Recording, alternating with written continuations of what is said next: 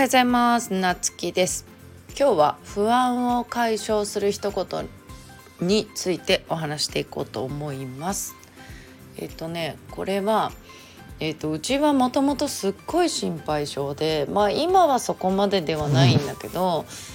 あの何が心配性かっていうと例えばねなんかあの旅行の予約とかしててもそうなんだけどこの先の予定例えばこう変更できない旅行とか飛行機とかあのそういう予定をね決めるのがすごい苦手で何かあったらどうしようっていつも不安になるんよね。で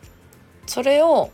まあそういう時の解決する一言とか、まあ、あとはすごい失敗してなんか後悔してしまった時あーなんか昨日飲みすぎてなんか余計なことベラベラ喋っちゃったなとかあの喋りすぎちゃったなとか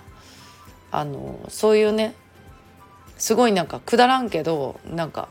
ああ失敗しちゃったなみたいな時の魔法の一言っていうのがあってそれは何かというとまあ死ぬわけじゃないしなっていうこの一言ね。なんじゃそりゃって感じなんだけどあの結構ね不安症の人って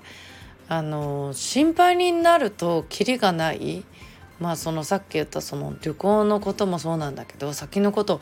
えもし何か起こったらどうしようとかもし何か予定変わったらどうしようとかまあでもなんかそんなにさ大変なことが起こるわけじゃないしまあ最悪別にそのねえ数万円無駄にするというかさ死ぬわけじゃないじゃんその旅行が変更になったところで。って考えると途端に楽になる。でまあ飲み過ぎた次の日とかまあ今でも時々あるんだけどまあなんかあのあ昨日喋りすぎちゃったよなとかなんか酔ってたとはいえあれあの発言失礼だったかなとかねあの翌朝ね思っちゃうことがあってでもそういう時もまあいいかもう死ぬわけじゃないしもう嫌われてたにしてもしょうがないみたいなねあのまあ まあそこまでまあとはいえうちもね一応多分常識がある人間だと自分では思ってるんでそこまでねあの変なことを言ってるっていうことはまあ今までの経験上ないんでまあそういうのもあるんだけど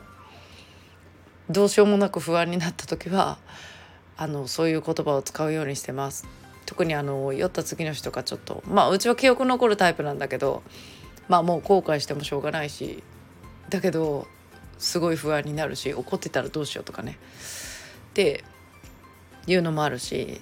でそんな時にこの言葉を唱えて気持ちを切り替えてます。でもこれ意外とね何にでも使えて、まあ、落ち込んだ時もそうだし仕事で失敗した時もそうだしなんかふざけた言葉のように思えるかもしれんけども、えっと、意外に使えるよっていうね。うちはなんかこの言葉を自分の中で唱えるようになってあのめちゃくちゃ楽になったしその不安症もね心配性もすっごいあの治ったかなって思ってます。なのでねもしね